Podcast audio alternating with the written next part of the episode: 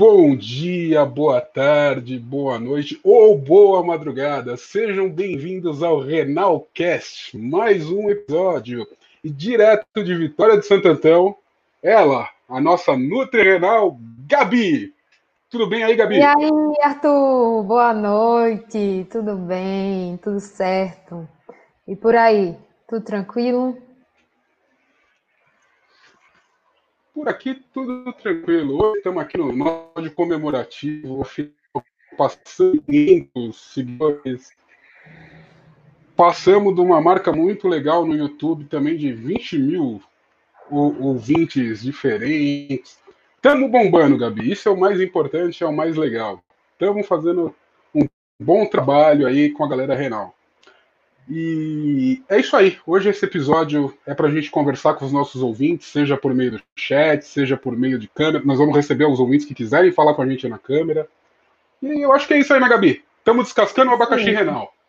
Com certeza. O episódio de hoje está bem legal. Já, já passei o dia ansiosa esperando.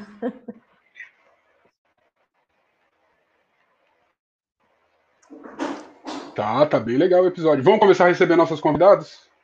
Vamos sim.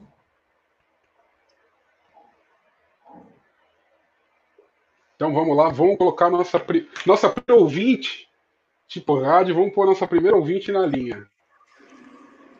Dani, seja bem-vinda ao Renalcast, Dani. Seja bem-vinda, Dani. Tudo bem? Fala aí. Se identifique. Então, sou Dani, é, é, sou moradora de Niterói, Rio de Janeiro. Atualmente estou em quarentena na região dos Lagos, né? Tá vendo esse azul aqui, ó?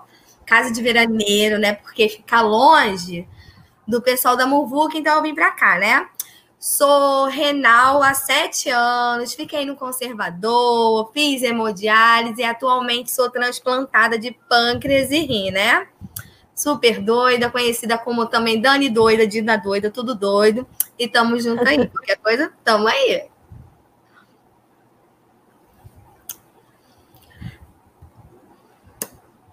E aí, Dani, o que é que você tem achado do nosso Renalcast? Eu adoro, né? Na época que eu era renal, a gente não tinha muito esse canal, a gente até conhece mais o pessoal de de que está mais na clínica, outras pessoas que quando você corre para procurar sobre transplante e tal. A gente nunca teve um canal muito aberto para falar sobre problema renal, ter esse acesso todo. Para mim, como foi algo muito novo, foi demais até mesmo para depois, quando eu conheci Arthur, saber desse projeto que está indo tão longe, né? Que eu acho que é muito importante também a gente discutir, além do diabetes, né? É, o problema renal que também não é, é, não é bem discutido, as pessoas não têm informações, é, ninguém divulga muita informação, as pessoas passam a conhecer o problema renal a partir de pessoas que já tiveram, né? Campanha, campanha, a gente dificilmente tem falando um pouquinho sobre o problema renal. Aí eu acho muito importante ter um canal para ver também que problema renal não é aquela doença é que vai te levar meio fundo do poço, né? Verdade. Que quando eu soube, eu fui. Eu, a minha família ficou meio ruim, principalmente quando soube que eu ia fazer uma diálise. A minha família ficou muito, muito mal e eu tava de boa. Quando meu médico falou, ó, oh, tu vai pra hemodiálise, aí eu fiquei meio, tipo, ok, vou viver numa máquina. E quando eu fiz hemodiálise, eu falei, pô, é isso que o pessoal falava? Nossa, é isso? Olha, eu levei numa boa. A pessoa, ah, mas você leva tudo numa boa. Mas para mim, é, a minha família me viu levando numa boa. Olha, vou te falar que foi. Nossa, foi uma, não foi ruim, mas foi uma adaptação muito boa. Ver minha família seguindo, seguindo em frente. A minha mãe, até o primeiro mês eu fazendo hemodiálise, ficava lá às duas horas e meia me esperando, me levando, buscando. Depois de um mês, viu que estava saindo bem, que eu andava, que eu ia para balada. O quê? Vai, vai, vai, vai, vai. Agora, Tadinha. Minha mãe me esqueceu, me jogou o relento. Mas é bom, é um bom canal que a gente tem acesso, que a gente pode conversar sobre assuntos, isso é importante. A Dani é a típica renal baladeira, tá vendo? Existe essa espécie. Sou. Renal pode ser Sou eu de bomba, eu de catéter aqui. Gente, eu fiquei um ano de hipermiquete. Nossa, eu tava lá com o permiquete grudadinho, bonitinho, dançando, uh, filho, no forró, gira Daniele, Daniele tá ótimo. Hiponêmica, senta, era assim. Hipoglicemia, senta, melhora, toma alguma coisa, volta de novo. Que ninguém parava, Era bem não. assim também, Dani. Só que meu cateter era a anteninha, né? E aí ah, ia pra festa do mesmo né? jeito. Colocava o cabelo aqui e pronto. É, eu colocava ele aqui por baixo, né? Que é assim. Aí eu, gente, esse dupla luz não é de Jesus, não. Aí a gente fala, Daniela, é o quê? Para você, coloca uma latinha aí que seu Wi-Fi vai longe. Obrigada, gente. Vocês, ó, são maravilhosos com Wi-Fi. Aí eles pessoal me chamava de Wi-Fi. Wi-Fi, era assim mesmo, eu. Pô, gente, vocês. Tava, tava sempre com a antena conectada, né, Dani?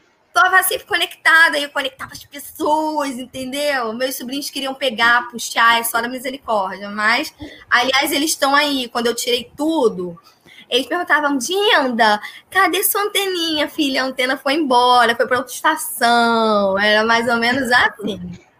Por quê? Hum?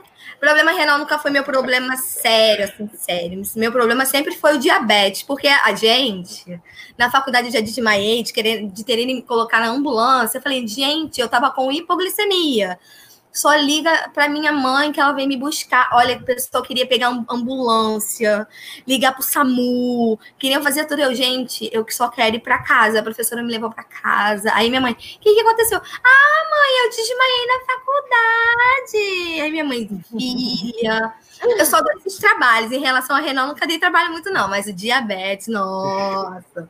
Já dei muito trabalho. É bom a gente lembrar o pessoal, né, quem é diabético, oh, tá realmente se cuidando porque leva a doença renal. Muito.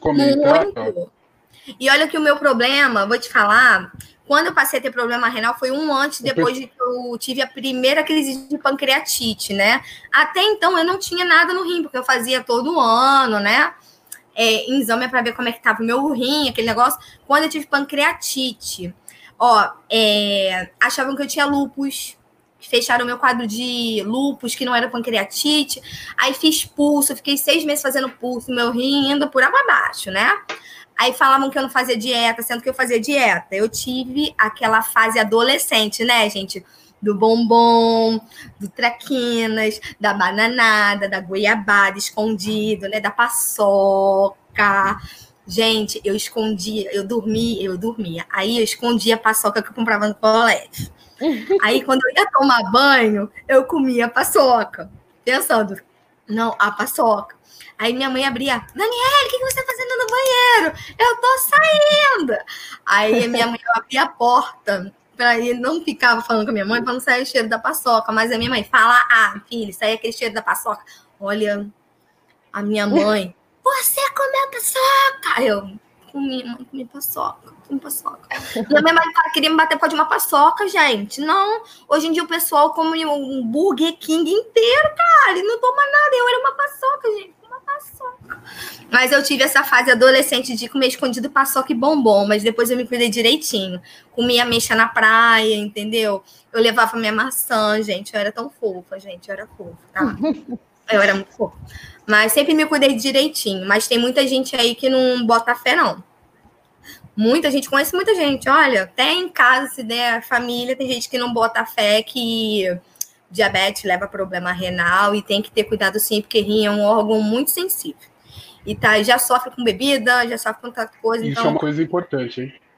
Sim, é muito importante, porque eu vou te falar que Isso até é uma coisa a diabetes. muito importante fica... de alertar. A diabetes leva à insuficiência renal. Leva, hum. e com o tempo, tem, tudo, tem gente que até. Olha, eu conheço, tem um médico que ele já é falecido, ele era diabético também DM1, né? Tipo 1. Mas ele pegou aquela época que era toda a insulina, não era nem inapropriado. Eu peguei insulina mista, peguei a evolução da insulina mista até hoje, né? Então, eu tive reação alérgica. Ele pegou muito antes isso. Era tudo a base da alimentação. E ele viveu, tipo, até os 90 e poucos anos. Bem pra caramba, mas ele se cuidava hoje, com um bando de comida industrializado, tudo com sal, a saúde vai por água abaixo e ninguém acho que presta atenção. Ninguém também valoriza uma alimentação também desde, desde pequeno. Hoje em dia as crianças já são meio que doutrinadas a ficar comendo em fast food, é, comida com muito sal. muito corante, muito conservante. Eu vou te falar que hoje em dia eu já tenho outros olhos para ver uma alimentação e tentar, pô, tenta isso, tenta aquilo, porque o pessoal não está muito prestando atenção muito em relação a isso, não, viu? Eu falo que é até complicado falar um pouco de hum, alimentação infantil, porque a criança a gente cuida do vizinho não se cuida, e a criança quer e é complicado, mas tem que cuidar, entendeu? Não, de fato, né? Criança gosta de comer besteira. Não, adulto gosta, imagina criança. A verdade é essa, né? Porra. Quarentena, menino, misericórdia, Vamos... tá difícil. Não é? Pois muito. é. É muito complicado. Mas, Dani, fala, fala pra mim, como é que você lidava com a diálise? Como é que era lidar, ir pra diálise? Que eu sei que você animava a clínica. Você deixava Não. a clínica bem animada. Pessoal, oh. que você vai na clínica. Não, assim, quando descobri, ah, ela tá tendo, foi um baque quando descobri a insuficiência renal, né? Porque, tipo, eu tava cheia de pinta, eu tava sendo rock em Rio, minha perna inchada, cheia de pinta vermelha, que depois eu vi que era vasculite, né? E eu, eu falei com a minha mãe, eu tava chegando em casa de manhã, eu falei com minha mãe, mãe, é, eu, você faz o almoço, olha o horário que eu tava chegando em casa, gente. É, você faz almoço que eu vou na emergência, que eu tô com essa perna grande, cheia de pinta. Eu vou na emergência e fui sozinha na emergência. Era sempre, eu ia sempre sozinha. Aí o médico falou assim: você vai ficar internado, porque você deu alteração do seu rim.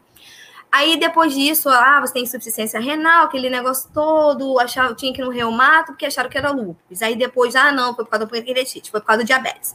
Acabou que ninguém fechou um quadro comigo. E meu nefrologista, quando eu fui encaminhada para o nefro, eu já estava 50-50, né? 50% bem, 50% mais ou menos. E já entrei no conservador. Falo assim, não, vamos conservador, então me mantive muito bem no conservador. Quando eu tive uma virose, é, acabou que no CTI, eu já estava no CTI, eu já estava com tudo muito alto, e falou: Ó, oh, você vai ter que entrar para hemodiálise, mas eu já estava preparada. Eu sempre fui muito assim: o médico, quando é realista comigo, eu me preparo já psicologicamente para tentar preparar as pessoas ao meu redor psicologicamente. Então, quando eu fui para a clínica de hemodiálise, eu já estava maluca, já tipo, vamos entrar com foco, vamos mergulhar de cabeça, né? Aí a clínica era meio. Tá, você vê que o ambiente é meio pesado, entendeu? O pessoal sempre falou que o ambiente da clínica era muito triste. Mas quando eu vi realmente, tipo, tinha aquela certa porcentagem de pessoas que era amor que já tá 30 anos, 20 anos na hemodiálise, e olha que vive a vida, ó. Que eu sempre bato palma e falo, cara, tá de parabéns. E eu, essa doidinha aqui, né? Aí acabou que vamos furar, furar. E não dá, porque eu tenho problema de de acesso, né? Minhas veias são muito ruinzinhas, então eu fiz. O pessoal fala que minha fístula era artesanal, de tão pequenininha que ela era. Então eu acabou que trombosou, coloco catéter e vai deixando a sua fístula. É, filho, tá. Aí vamos usar o catéter. E eu tava de boa, né? Então eu já ia, tipo assim, eu já falando, a gente não, não, pode, não pode, não é padrão da clínica a gente poder falar com todos os pacientes. Mas eu ia todas as salas, falar com todo mundo. A minha mãozinha já ia no pé de todo mundo, todo mundo. Já dava aquele bom dia, aquele boa tarde para todo mundo. As pessoas passaram a querer conversar mais comigo, né? Aí eu conversei com a psicóloga da clínica e falei assim: pô, o pessoal daqui é muito triste, eu não acho legal. É, tem uma clínica que o tratamento já é um tratamento, por mais que seja pesado eu não leve o tratamento tão, eu, eu levo o tratamento mais leve, muita, muitas pessoas não levam tratamento assim. Aí ela foi, não, Dani, pode. Então passei a tipo, é, tinha data feste, tipo, feste, vamos festejar, carnaval. Eu ia, nossa, eu ia vestida de tanta coisa, gente. Fui de, eu fui de gatinha preta, eu fui de coelhinha preta. O Jair ficava doido para minha saia levantar. Nossa senhora. o que? Tinha uns que faziam assim saia, ó. Dani, aí, ó, é nesse nível aí, filho, tudo sapatinho. Aí eu ia toda hora fantasiada, mas eu, particularmente na clínica, eu já sentava, eu mesmo já colocava meu bracinho lá bonitinho, já. O que, que a gente pudesse ajudar também, a gente ajudava. Eu sempre levei muito de boa diálise, muito. Eu já colocava música dançando, o pessoal já sabia que eu andava dançando, já chegava no forrozinho, entendeu? Tava na sofrência, colocava sofrência para entrar na sofrência. Às vezes eu ia imitava Madonna. Olha, menino, hum, Assim, tinha a, a alegria aí é boa, hein? Sim. Aí tinha paciente que era, tinha certa dificuldade para saber, tentar compreender hemodiálise, né, filho? A cadeira do lado era para esses pacientes, né? Pessoal, coloca o paciente do lado da Daniele. Eu já tive casos lá que eu demo, que eu suei para a pessoa aceitar o tratamento, mas a pessoa aceitou e já estava lá, ó, linda, coração, tudo como rolar comigo, filho.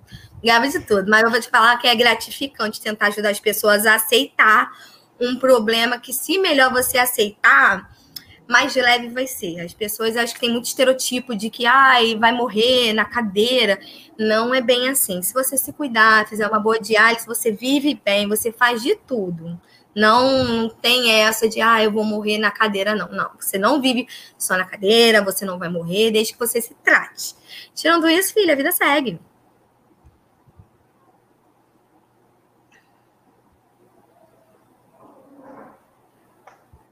Arthur? Oi. Ficou mudo? Ficou mudo. Mas é isso mesmo, Dani. Vida que segue, independente de doença, né? Graças a Deus que existe tratamento, é isso que eu costumo dizer sempre. Eita, que o Samuca aqui tá fazendo barulho. Sim, eu vou te falar que tem tratamentos muito piores também, que as pessoas passam por situações muito complicadas. Eu tive amigos com problemas muito, muito sérios, né? E que a gente pode ver que o nosso tratamento, às vezes, é isso aqui no mundo, sabe?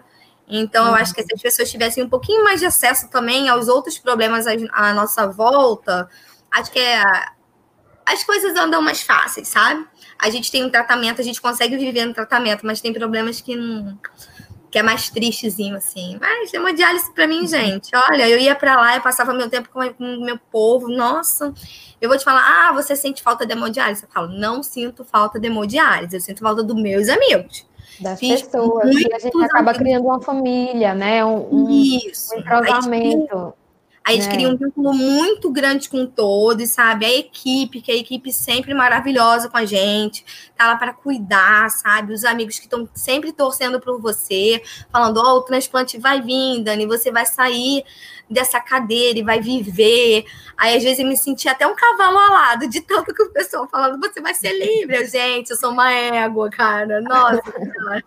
Na clínica, quando eu fazia, quando eu fazia pelo período da tarde, a gente fazia muito isso também. Quase toda semana a gente fazia, levava comida, fazia uma festinha, ah, eu levava o som, a gente cantava no microfone e a hora passava rapidinho. E depois eu tive que trocar para o turno da manhã e eu sinto tanta falta disso, porque no turno da manhã a gente é mais lento, né? A gente dorme mais, fica mais tranquilo.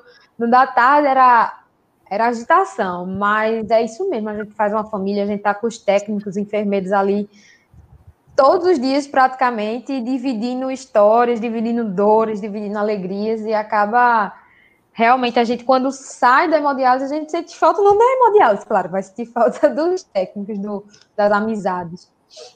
É, tem o pessoal falando aqui, né, do falando que tem, tinha pânico de sangue entrando e saindo.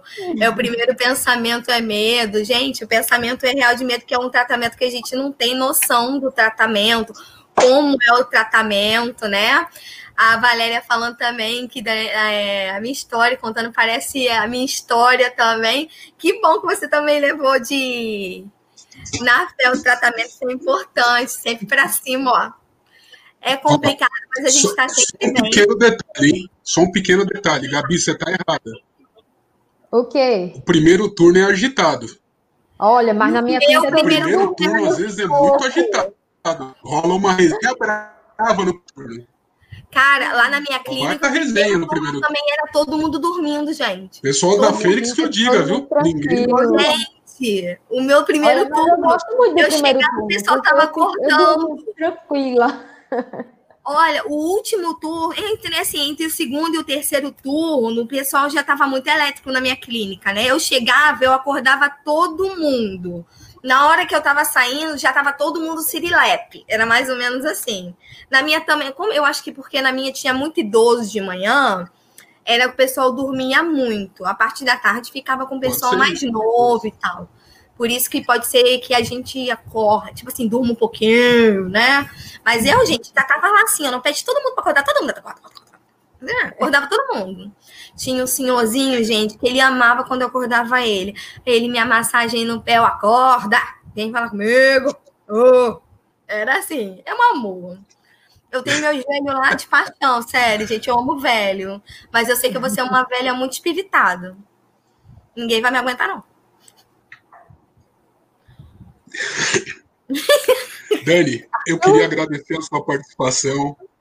Vamos, vamos, vamos agradecer. Já te deixo um convite para participar do podcast com a gente, que você tem uma legal. Muito, muito obrigado pela participação. Deixa um Qualquer recado aí pro pessoal. O pessoal que quiser conversar, filha, eu tô no grupo, pode chamar no inbox. Você tá desanimado? Você quer desabafar? Gente, eu sempre tiro um momentinho, pode chamar que eu não tenho problema em atender ninguém. Eu coloco o pessoal até eu tô até estudando, eu paro, entendeu? Eu tô fazendo almoço, eu paro, eu converso. Quem tiver meio para baixo, filha, pode chamar a pessoa aqui, que eu tô sempre à disposição, tá? Qualquer pessoa mesmo, não tem problema não. Só chamar a Dani, que, nossa, tem uns grupos se. É porque é mais para transplantado, né? Que é de medicamento também, qualquer coisa se. Quem quiser também me chama para saber sobre medicamento de transplante também, que eu tenho um grupo. Se quiser alguém aí, tamo junto, tá bom? Ótimo, Dani. É bom compartilhar essas coisas também. Quando for é. medicamento, alguma coisa, né? Isso, medicamentos. A gente consegue ver se também. Ó, eu que é. agradeço a oportunidade, tá, gente? No que puder ajudar, estamos sempre juntos, tá? Até mais, Dani. É, beijo, gente. Boa noite. Até mais. E Irmandade do Braço Esquerdo.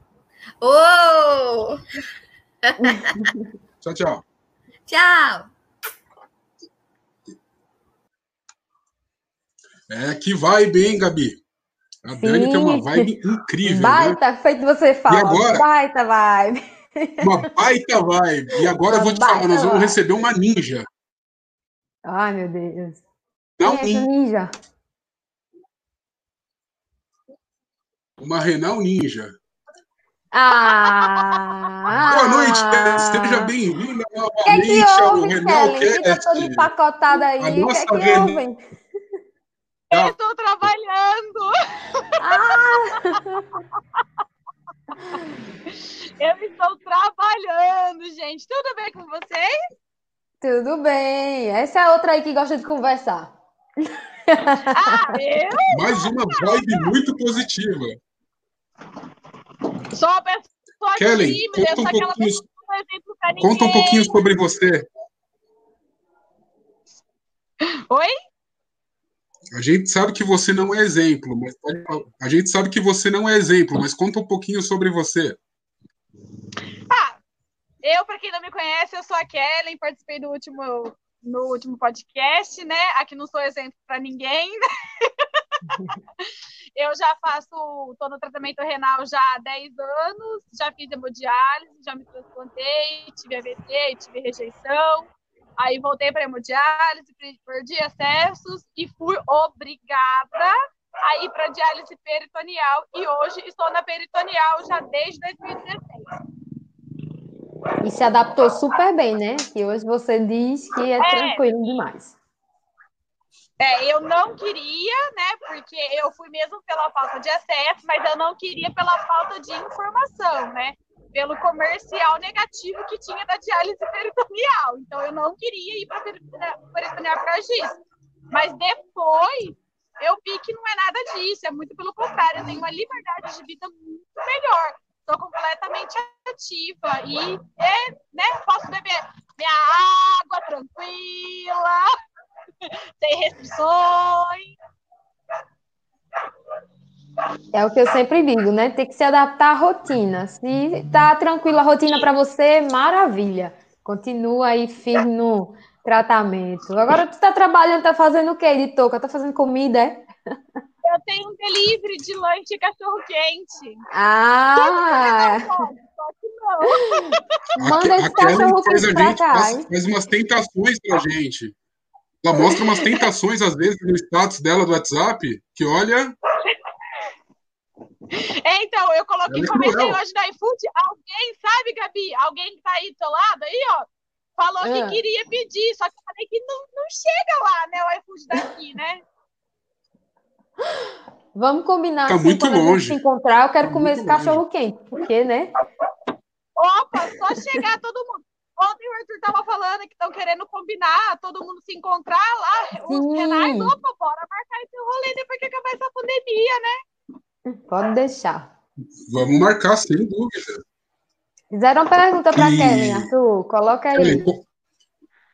O quê? Ah, sim, vou colocar aqui na tela. É é uma Coloca pergunta para. Kelly. Isso. Eu estou na fila. Eu estou na fila para transplantar novamente. Porém, como eu já fiz um transplante, tem aquele bendito painel, né? Aquele bendito painel que adora estar lá em 98. Não sei por que, que ele gosta. Ah, desse Kellen. Tamo juntinho, eu tô em 100. Tamo lá. Então, eu tô desde, desde 2014, eu tô na fila para transplantar, né? E esses, desses anos todos eu fui chamada uma vez, mas era de um senhor de idade com a creatinina lá no alto. Tipo, era aquele que não valia a pena correr o risco, né? Não é assim também, não. A gente não é um carro que troca pneu, né? A gente Kelly, eu acho que você. Peraí, gente. Ah, a gente não é um carro que troca de mas a gente pit stop três vezes na semana. Oi, É. entendi.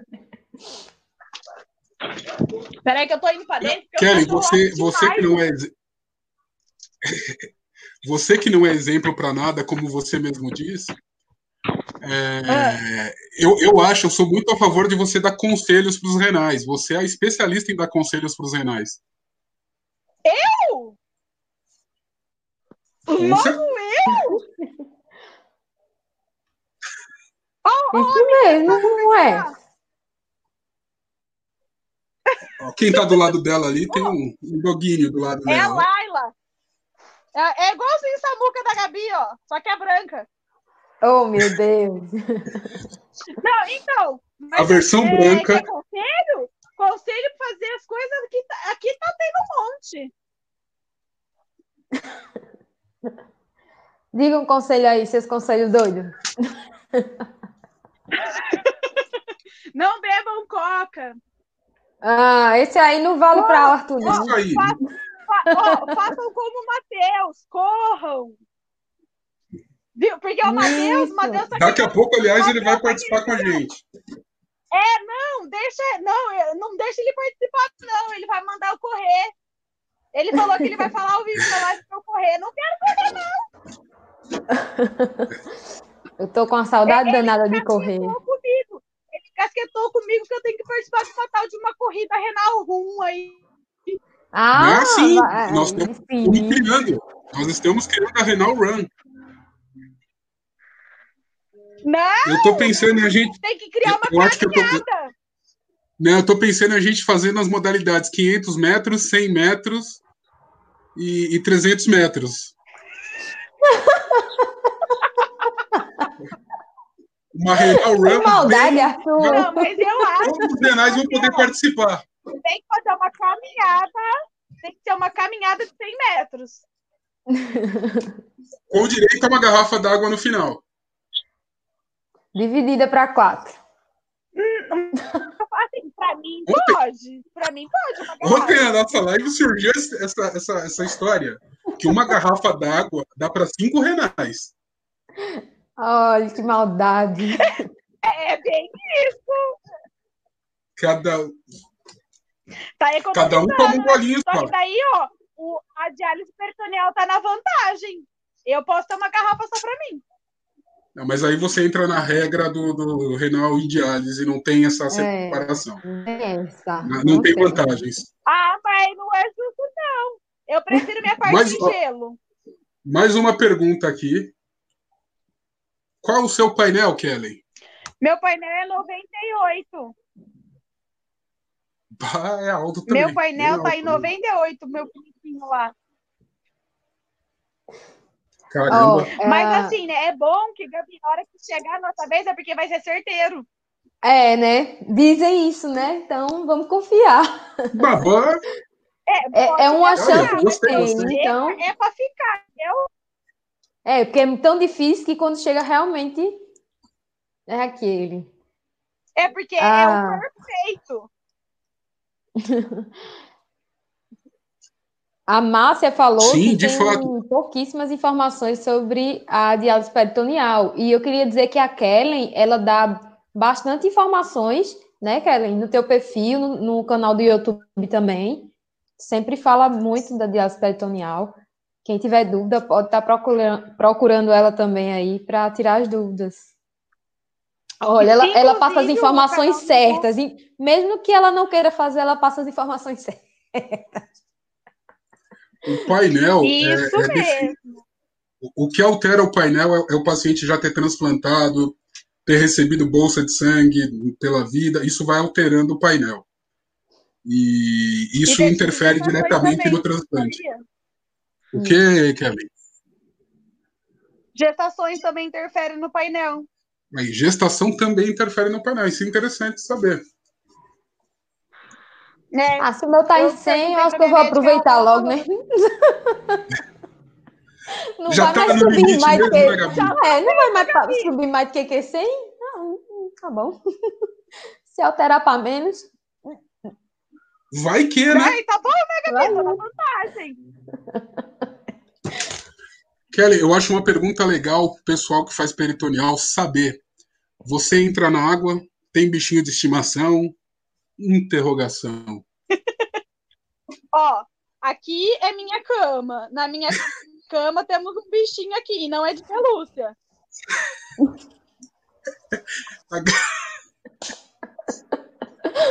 eu prefiro não comentar, tá?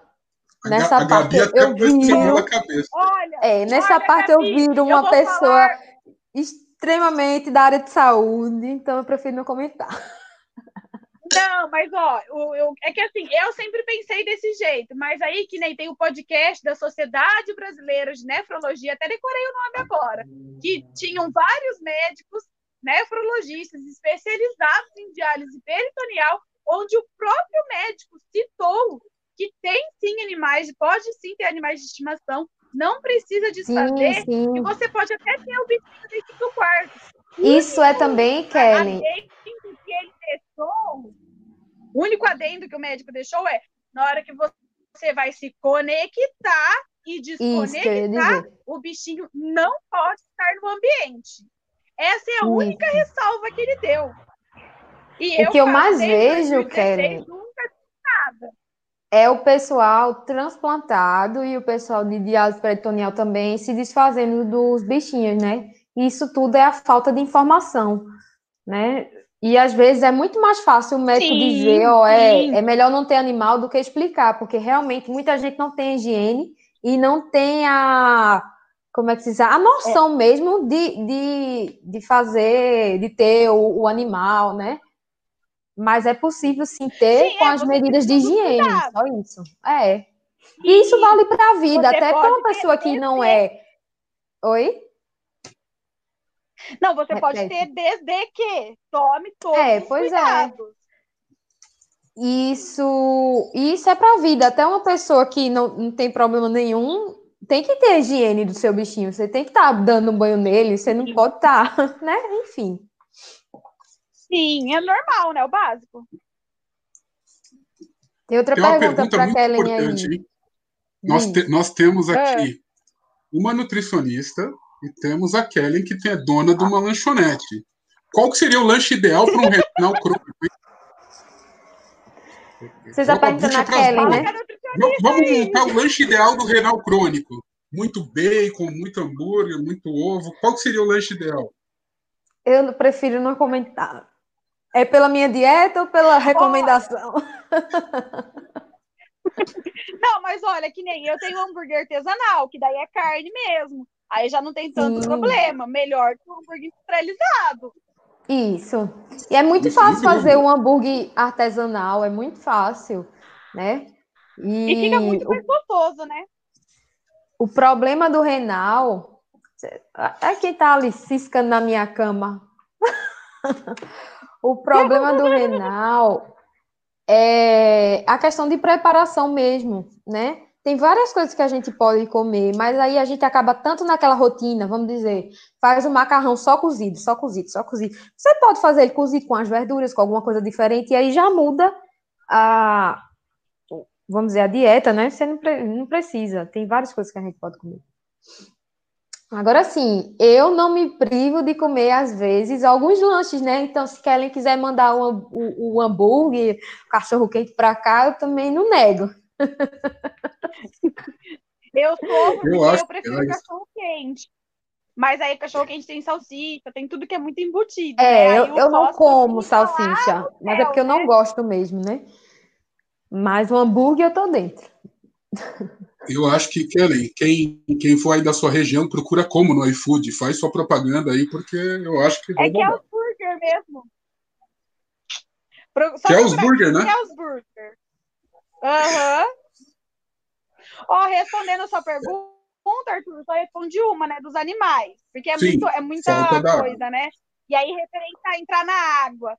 Posso, eu tomo banho normal, sem proteger, sem nada. No dia a dia eu deixo com curativo, porque como eu tenho bichinho, o bichinho solta pelo, né?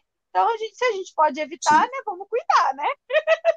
então, eu deixo com curativo por causa que os meus cachorros ficam comigo na cama. E eu vou em piscina, Inclusive, esses dias saiu né, um questionamento disso, né? Que falaram que renal não pode ir na água. Eu simplesmente mandei um vídeo de mim na água. Eu vi, tá?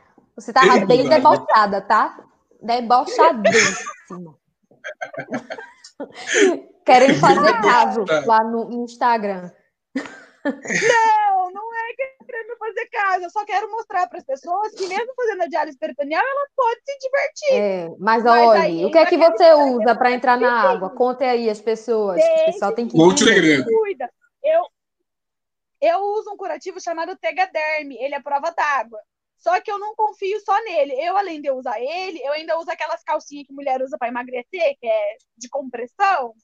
Aí eu ponho o, o, curativo e ponho aquela calcinha e depois ponho o biquíni e pronto. Nem parece que eu tenho nada.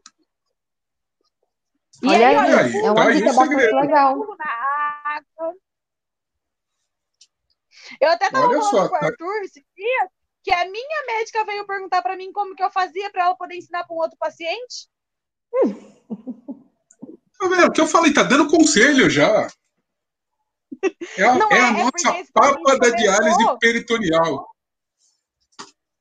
É, porque o paciente tinha piscina na casa dele e aqui tava muito quente. Aí ela me perguntou, ai, Kelly, como você faz? Porque eu tô morrendo de dó dele, ele com uma piscina enorme na casa dele e não entra, não pode entrar. Como que você faz, Kelly? Aí eu ensinei. Kelly ensinando, já ensinando outros pacientes como fazer. Eu tô lendo aqui Kelly, que a Márcia disse que eu entendi alguma coisa errada. Oi? Enquanto, enquanto a Gabi lê o comentário. Eu tô tentando ler. Kelly, muito obrigado pela sua participação. Muito obrigado de verdade. Já contamos com você em mais podcasts. Você tem uma vibe incrível, fala muito bem. E é, deixa um recado pro pessoal aí. Ah, eu tenho vergonha, para de falar assim comigo. Eu sou tímida, menino. Ai, menina, conta, ah, conta a tua história. Você tá ao vivo, viu? Eu sei, uai. Não, o recado é o de sempre. Tenham força, não desanimem. Por mais que pareça que seja difícil, não é. Porque vocês sempre vão encontrar uma louca que nem eu, e você pode ser o louco e fazer a sua história. E, e o que eu acho que, para o renal, o que mais conta é a cabeça. Então, se você se entrega, acaba piorando. Então, você pode sim se permitir ficar triste um dia ou outro, mas, filho, não fica triste assim, não, senão você só vai piorar. E pode acreditar, por mais difícil que pareça, as coisas vão dando certo e as coisas vão melhorando. E se precisar, só, só pedir ajuda mesmo. Aí segue eu lá no Instagram, é Kelskel, ou tem o canal no YouTube, que é, que é, é Renal Kellen, tô colocando o tênis para voltar para a lanchonete. Tem o canal no YouTube, que é o Renal Kellen. Qualquer dúvida que tiver, é só me perguntar. Isso aí. Isso aí. Muito obrigado, Kelly. Obrigada, Kevin. Até a próxima. Imagina, eu que agradeço. Tchau, tchau. Beijo. É isso aí, Gabi. Que É isso aí. força de vontade, que vibe positiva a Kelly, né?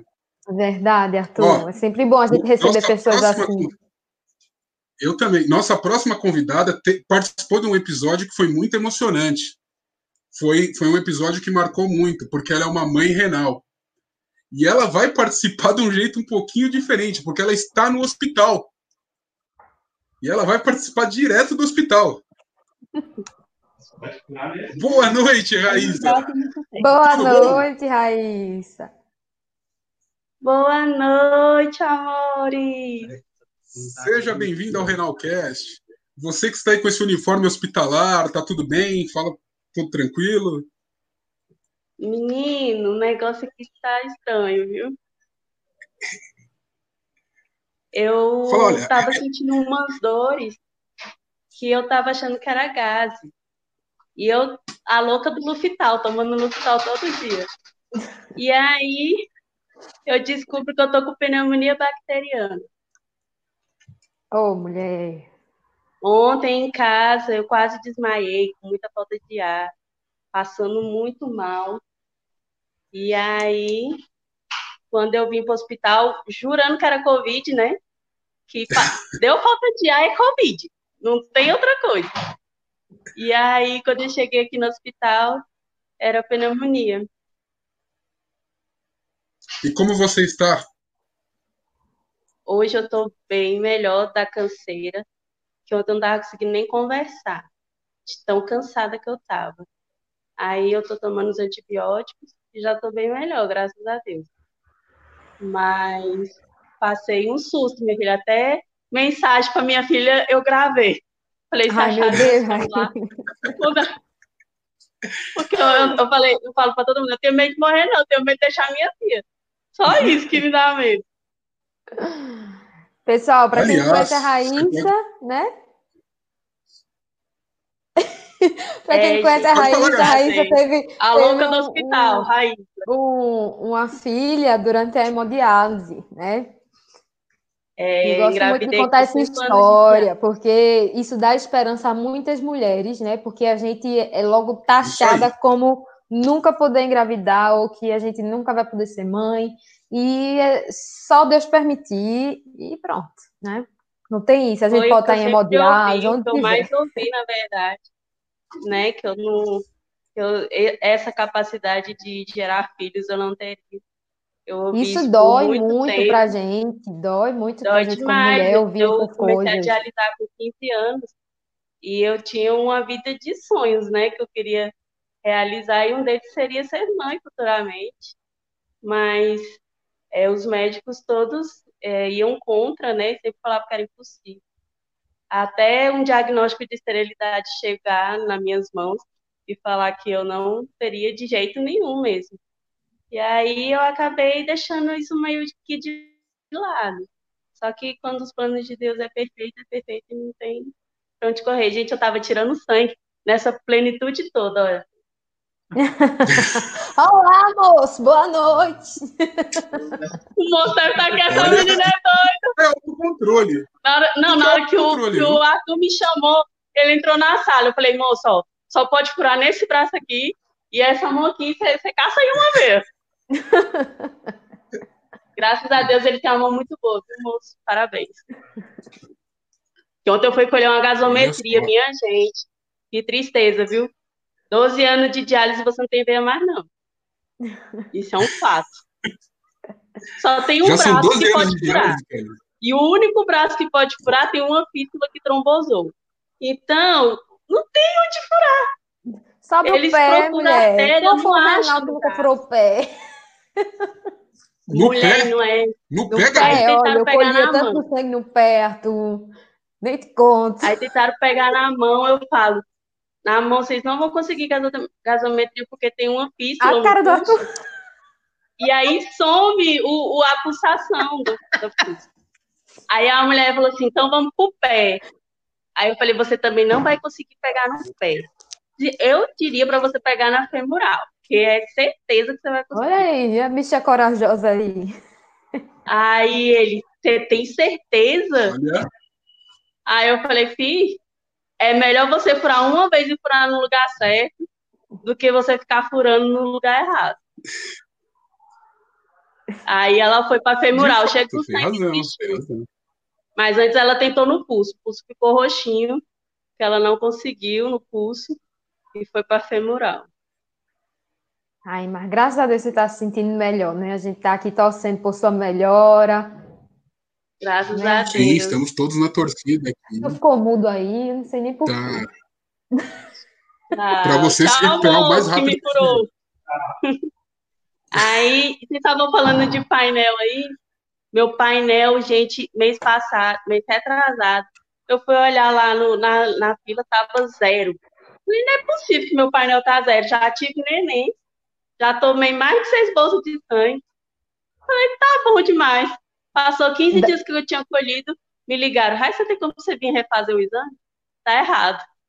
Falei, pô, sacanagem. meu Deus do céu. E tá A esperança do finalmente? pobre acaba rapidão, velho. Ai, meu Deus. Por isso que eu nem Mas, olho. ó, oito anos, oito anos depois, né, que minha filha já tem oito anos, meu painel tá 24. Aí, tá vendo, Arthur, o que eu te disse? Vai que o meu baixo. É. Vai que O meu Tá baixou. Tem E o médico falou assim: Eu não Tem acredito que esperança. você teve filho, não. Eu não acredito. Eu tive sim. Ele, com esse painel aqui de mocinha. Eu falei, claro, meu filho. Sou uma baby. Eu falei, tem- meu filho, tem coisa que acontece comigo que nem eu sei explicar. Só Deus mesmo. Quando eu olhei no painel lá zero, eu falei assim, pode acontecer, porque Deus é Deus. Tem pra onde correr. Verdade, ó. Tá vendo? Fiquei com Eu esperança adorei agora, a hein? expressão painel de mocinha. Painel de mocinha, 24. Então eu tô uma idosa. Eu tô uma idosa com. Ô, Você mulher, tá com uma painel, painel de idosa, Gabi. Painel de Uma idosa. véia, eu tô uma véia mesmo. Não, gente, esses painel é só dor de Eu, eu não vou sofrimento, falar que gente meu painel é zero. A dificuldade que é. Ah, você é um ridículo, fazendo inveja nas pessoas. Tô com um painel de recém-nascido. Ou se- Ah, a. Sara comentou que o painel dela Nossa, tá eu fico vendo agora o Arthur na 624, clínica nova dele lá, só se achando. Mas Viu, o painel Sara? só é de Seu- 0 a vou, 100. vou colocar aqui. É. É, Sara, seu painel não tem como estar 624, não. A menos que você É. extrapolou. Deve é, ser é de 0 a 100. 62.4. Ah, é, deve ser 62.4. Isso mesmo, Raíssa. É, a pessoa não sabe nem ler aqui. O negócio tá feio. O painel vai até 100, de 0 a 100%. 100%. Isso. Quanto mais alto, o risco de ter uma rejeição, de chegar a um órgão é mais. É, Tudo é mais difícil, né? Quanto maior o painel, mais difícil. Olha lá, a Márcia comentando aqui, ó. Meu painel já foi 70%, hoje está 10%. Olha aí. O meu tá em 100 Tá vendo, desde Gabi? 2015, eu acho. Gabi, minha filha, o painel vai baixar. Vamos fazer uma Ai, corrente de oração. A Sara acabou de. O painel dela é zero. Ah, meu Deus! Ô, Sara, você você foi tão rápida que a emoção foi, foi muito rápida. Subiu e desceu. O dela é de neném. 684 para O zero, meu é de mocinho, o dela é de neném. aí.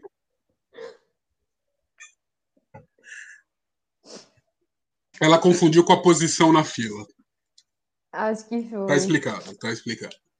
A minha posição na fila tá é, 22 Sabe qual é Olha, a tá bem minha? posicionada. É porque Quando eu, eu entrei, tinha 225. é, eu, não, li- eu não me preocupo muito com posição da fila, porque se a gente tiver no mil, a gente pode ser a primeira, né?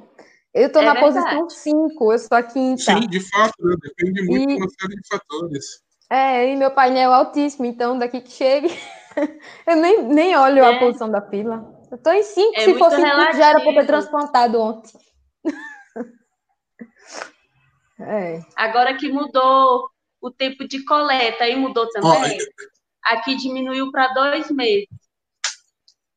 Aqui eu não sei quanto é que tá, eu sei que eu tenho que renovar é, agora, em julho.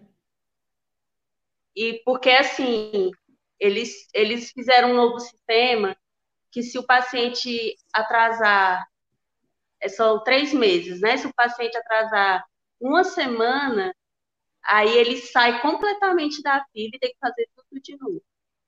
Tem que Ai, fazer meu outra. RGCT, tem que começar tudo de novo. Aí, para diminuir, e- é, porque estava tendo muita gente que estava saindo e nem sabia como fazer para voltar, né? Aí Uhum. eles reduziram para dois meses. Olha o exame de dois em dois meses, porque se a pessoa esquecer e atrasar, dá tempo dela remarcar e ir, né? Aí Uhum. pelo menos isso, mas agora em vez de três em três meses, é de dois em dois meses. Aqui eu não sei. Eu colhi em fevereiro, vou colher agora em julho, eu não sei. Nath, só te né? respondendo. Quanto menor o valor, melhor. Ou seja, zero é o ideal, 100 não é tão bom, porque pode acontecer um problema no transplante. Então, quanto menor, melhor. É, respondendo Glaucia, a periodicidade de coleta de sangue depende de estado para estado. Em Brasília, a, a Raíssa e a Márcia estão aqui comentando que está de dois em dois meses. Em São Paulo, pelo que eu me lembro, são três em três meses. E aí, em Vitória, Eu acredito Aí que são de quatro em quatro meses. Porque eu colhi em fevereiro, vou colher em julho, dá mais ou menos uns quatro meses. Acho que é isso. eu eu sei que aqui em São Paulo é três meses mesmo. Antes era de seis em seis meses aqui, ó. Eu lembro também quando eu entrei que era de seis em seis meses. Uhum. Vem reduzindo. Ah, cada eu vez lembro mais quando era de seis em seis meses. Eu nem lembrava de colher. Quando eu ia ver, já tinha um ano. O, o Gente, eu Ezequiel falando que Porto Alegre tá três em três. Era meio Eu- doida. a, a Dani, a Dani me mandou uma mensagem aqui no, no WhatsApp falando para você, Gabi, que já viu casos de pacientes que tinham 98% de painel e reduzirem para 20% e transplantarem. Ó, tu sabe, eu, sabe que eu fiquei feliz também? Aqui em Pernambuco, eles estão com um sistema novo que é, ah, o médico me explicou mais ou menos assim, que é tipo um computador que ele faz um, um cruzamento diferenciado com essas pessoas que têm um painel muito elevado. Então, é feito a, a Kellen disse, acho que foi a Kellen que disse, se o, o transplante chegar para aquela pessoa com painel elevado, é porque realmente é para aquela pessoa, porque só bate com ela, É sabe? certeiro, né? É certeiro. Ai, Sim, eu- sofreu alteração por conta da pandemia. Em muitos estados estão estão. parados. Aqui não está transplantando. tá Brasília tá Exato. parado. São Paulo está parado também, né? São Paulo, pelo que eu sei, não está parado. Reduziu bastante a quantidade, mas não está parado. Brasília parou Está indo totalmente. devagarzinho, mas está indo. É complicado. O momento de pandemia é sempre uma, uma exceção, né? Não tem muito o que se fazer. E, aliás, como é que está o hospital, Raíza? Está muito cheio? Não, Revele para nós. é, Você que está em eu- Brasília, eu- aliás. é, eu tinha algumas opções de hospitais. E como eu já estava sentindo a dor há alguns dias, eu já estava pesquisando os hospitais que estavam tendo maior cuidado, que estavam, né, tendo menos, menos risco. Aí, Essa é a vida de Renal. você- Renal pesquisa hospital. aí Eu quero pesquisar uma viagem, Raíssa. Que é isso? Minha, minha filha, eu pesquiso é tudo. Eu pesquisei dois dias antes de vir para o hospital. Eu pesquisei. Porque no Gama, porque tem várias cidades satélites. Então tem vários hospitais. E em alguns hospitais está muita bagunça por causa do Covid. E tem muito comentário negativo.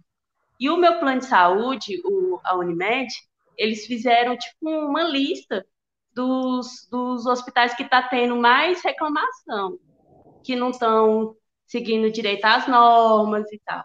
E aí eu fui pesquisar, lógico, né? Que eu sou a louca, né? Cantando as ideias. E aí eu vi que em Taguatinga tinha um hospital que atendia o meu plano e que eles estavam cumprindo as normas direitinho, que fazia os exames antes de falar que era Covid, porque tem um hospital numa cidade satélite que você chega lá, se você falar que está com falta de ar, você já é internado com o Covid, nem, nem fazer o exame. Já é certeza que é Covid. é Covid. Se eu tivesse chegado lá do jeito que eu cheguei ontem aqui, já estava entubada, minha filha. Já estava falando que estava morrendo. Aí eu vim para cá, é, no, no em Taguatinga, perto da clínica que eu dialiso. E aí, boa noite. Chegou gente, aí, tá. Eu sendo atendida. Boa noite, moço. E Boa aí Seja eu peguei e vim para cá, porque era o hospital melhor, mais vazio, e que estava é, atendendo melhor os meus requisitos de, de internação. Porque a gente vai para o hospital, a gente já sabe para ficar internado, né? Renal é um problema. É difícil você ir para o hospital e eles mandaram você para casa de vai boa. É para internar. Quando vai é para internar, mulher de Deus. Aí eu falei, já que eu sei que eu vou internar, pelo menos vou pesquisar vou aqui um lugar bom. Um lugar bom. Isso aí. Aí, você tem uma pergunta para você, ó. Oi. Qual atividade você está fazendo para gastar o tempo no hospital? Eu faço crochê. Esse não pode ter fístula, moça. Eu explicando para a moça que não tem expressão. No braço. Nesse braço eu não sei. A raiz do atendimento. Mas essa aqui não funciona, não, moça. É só enfeite. Só para o braço ficar bonito. Olha, nós eu somos o primeiro podcast a transmitir um atendimento hospitalar. Isso, gente, ó, pedindo pressão. Vocês vão se assustar com a minha pressão, que a minha pressão é bem baixinha. É tipo 8,4, 7,4. Ainda que me deram de pirona hoje. o primeiro, primeiro podcast com um atendimento hospitalar. Essa fístula aí é boa, viu? Segurar é a pressão. Isso, cara.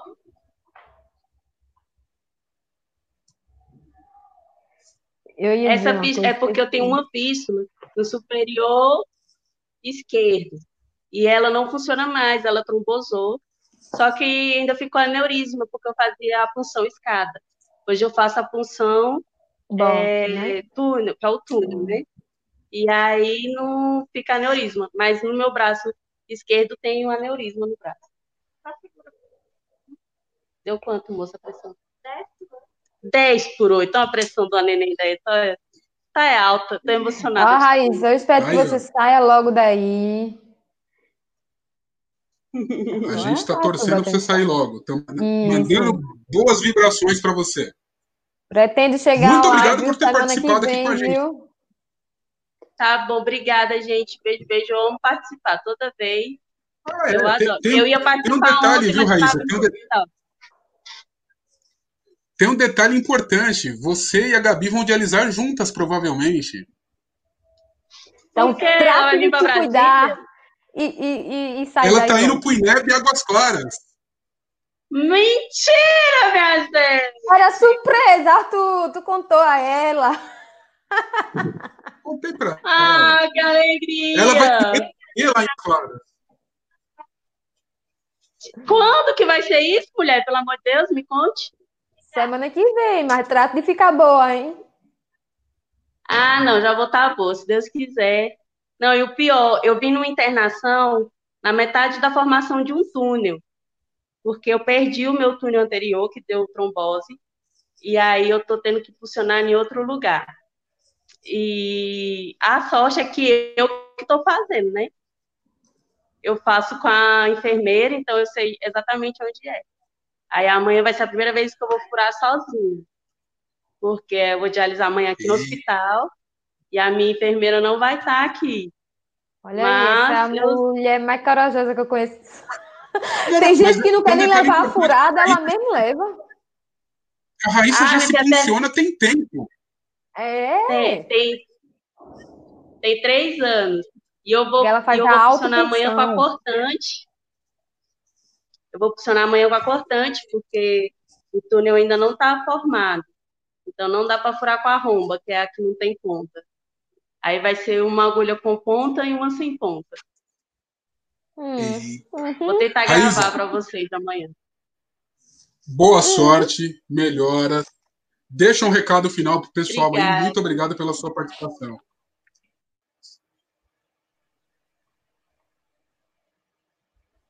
Obrigada, eu amo vocês dois.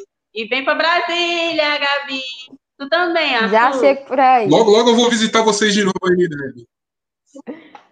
Tchau, tchau.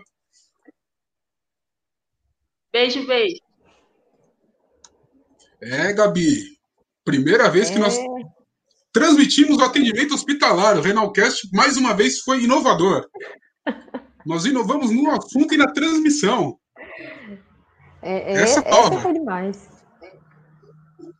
Essa foi totalmente nova. E agora, nosso próximo convidado. é, é, você já ouviu o Renal Atleta?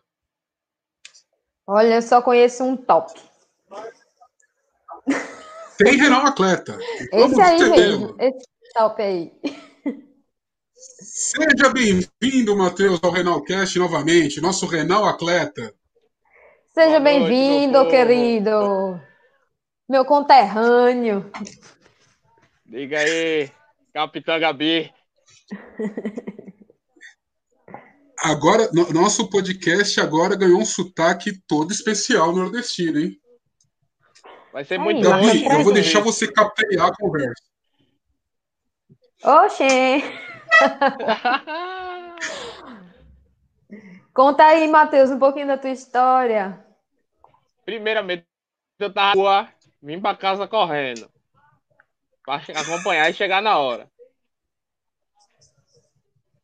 O cara corre até quando não tá treinando. Até pra ir pra casa, ele vai pra casa correndo. Isso que é. Não fala em treinar não, que eu voltei a treinar essa semana depois do Covid, velho. Eu tô cheio de dor, é a coxa, é batata, dói tudo.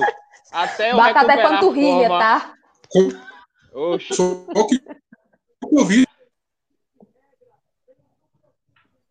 Até eu voltar à forma vai dar bom. Mas minha história, eu sou Matheus, tenho 25 anos, sou de Recife. Descobri meu problema renal quando eu ia fazer 23 anos, faltando uma- mais aproximadamente duas semanas. E tenho passado por isso, tenho descobrido muitas coisas durante o problema renal, como ser corredor, eu descobri no problema renal, porque eu corro há um ano, e sou renal, vou fazer três anos que sou renal, então eu só corro há um ano. E estou me preparando para correr a minha primeira meia maratona, ainda em hemodiálise, não sei se vai ser antes ou se vai ser depois, que ele, como é a questão do é meu transplante. orgulho. E depois do transplante é maratona e ultra. Só, só paro na outra agora. Tá aí, Matheus. Quando eu crescer, eu quero ser assim. tu ainda vai, tu, a gente ainda vai correr junto, tu vai ver. Ah, eu, eu, eu segurando atrás de tu e tu me carregando, só se for. A gente ama- amarra uma corda, a gente amarra uma corda. Arthur caiu? vai rolar Renal Run, né, Matheus? Nós estamos Com organizando certeza. a corrida renal aí.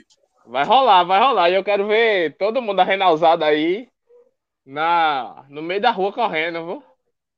Isso. Nós só estamos definindo se vai ser 100 metros ou 200 metros de corrida. Aí não vale, pô, aí não tem graça. Kellen disse, Matheus, que tu vai ter que levar eu e ela nas costas. Eu, eu, já, eu já disse a, a, a Kellen que eu vou cobrar ela em rede nacional agora. Tá faltando ela pra correr. Rede nacional. tá? Olha, eu vou falar que levar, uma, levar vocês duas é tranquilo. O problema é se levar eu.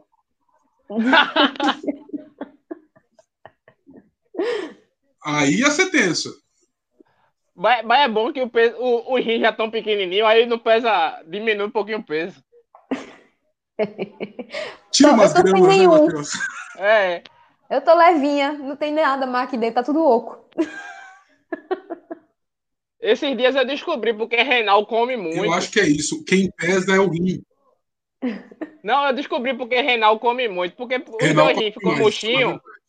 Fico- Os dois rins ficou murchinho, aí o estômago aumenta, pô. Vai pro espaço. Tá aí uma teoria que a gente pode tentar desvendar se isso acontece, hein? Eu, eu começo a É. desconfiar que pode ser isso sim. Pode Eu ser acho que, isso, eu engu- acho que no lugar de dois rins eu tenho dois estômagos. É. Eu como, eu como valendo, viu? Aqui, aqui, Arthur, a gente tem estambo. Tem estômago, não. A gente só tem estambo aqui em Pernambuco. É um, é um buraco. Tá com dor no estamba. No estamba. Mas conta pra gente aí, Matheus. Conta o, o, o quanto o exercício físico ajuda, ajuda você com a diálise. Cara, eu comecei a caminhar quando eu senti que eu tava querendo descompensar no peso. Tipo, eu chegando na casa dos quatro, sempre, toda diálise, tanto fazendo terça, quinta ou sábado. Três e meio, quatro, e assim. Eu falei, poxa, eu preciso de algum artifício, né?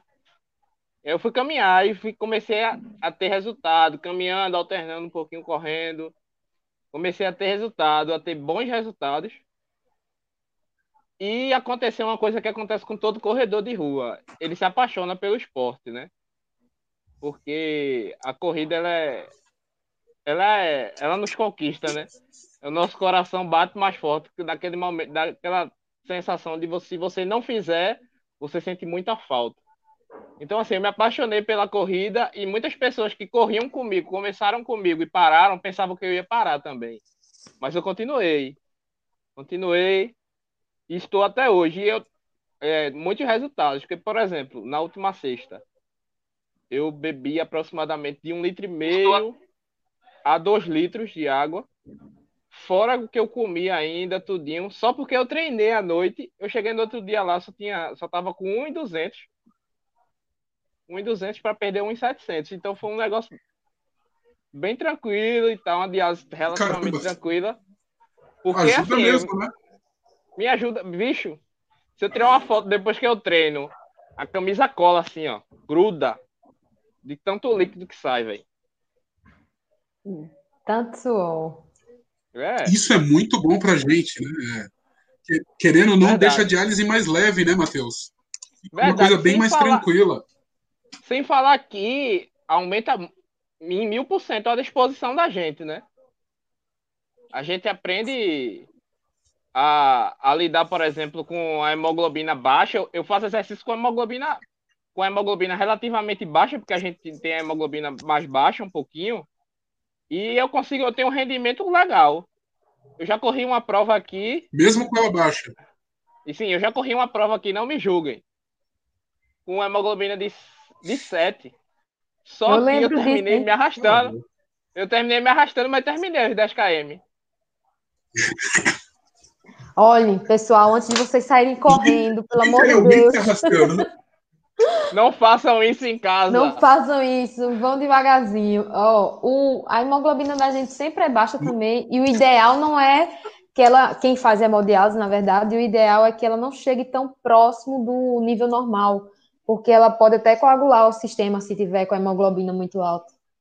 Então, a gente sempre Verdade, vai ter pode a usar hemo- esse- A, trombo, né, Gabi? É, a gente sempre vai ter hemoglobina baixa, mas a, a, como você disse, Matheus, se a gente realmente buscar uma atividade física, é como se o corpo fosse se adaptando, né? Aos poucos, Ele- até a ele- gente chegar lá. Ele se adapta fácil a essa rotina. Tanto é que há dois meses atrás, eu tava com hemoglobina de 14 e eu tava voando nos treinos, parecia um menino. Eu tava correndo bem, bem, bem demais. Tava voando. Tava voando, voando baixo. Literalmente. Oi. Tanto é que derrotou o Covid tranquilo, né? Não, eu, eu, eu sentei com ele e disse: a gente vai correr uma, uma maratona, eu e você. Vai querer? Aí ele disse: não, não quero não, vamos embora. Foi embora. Não aguentou não a pressão. Foi-se embora. Não aguentou não.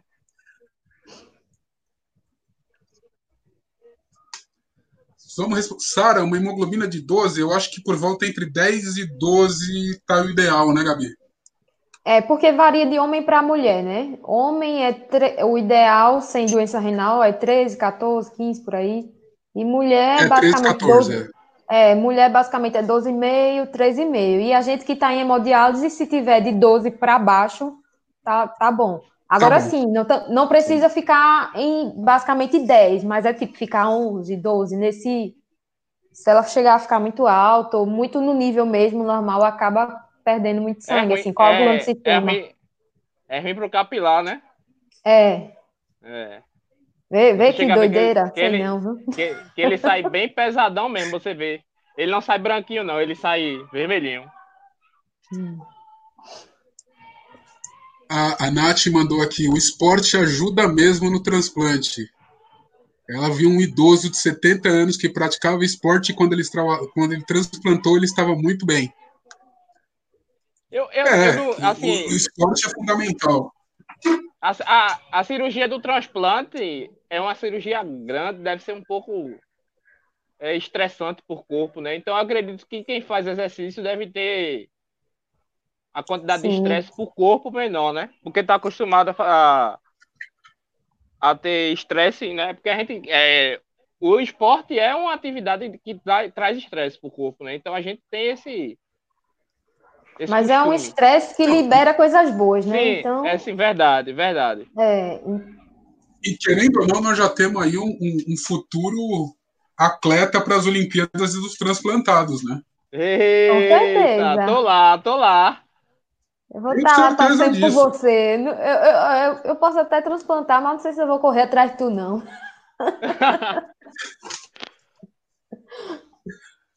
Tem tanto Gabi- esporte, Gabi na natação. Não, Eu Gabi treina, Gabi treina futebol americano com o marido dela. É, eu treino futebol americano com meu marido. Haja abraço, viu? Só vem o direito, porque o esquerdo não funciona. O, o braço esquerdo tem contrato de exclusividade, né, Gabi? É, verdade. Isso aqui, ó. Ele, ele só é usado em um momento muito específico, então deixa ele, deixa ele quietinho ali. É.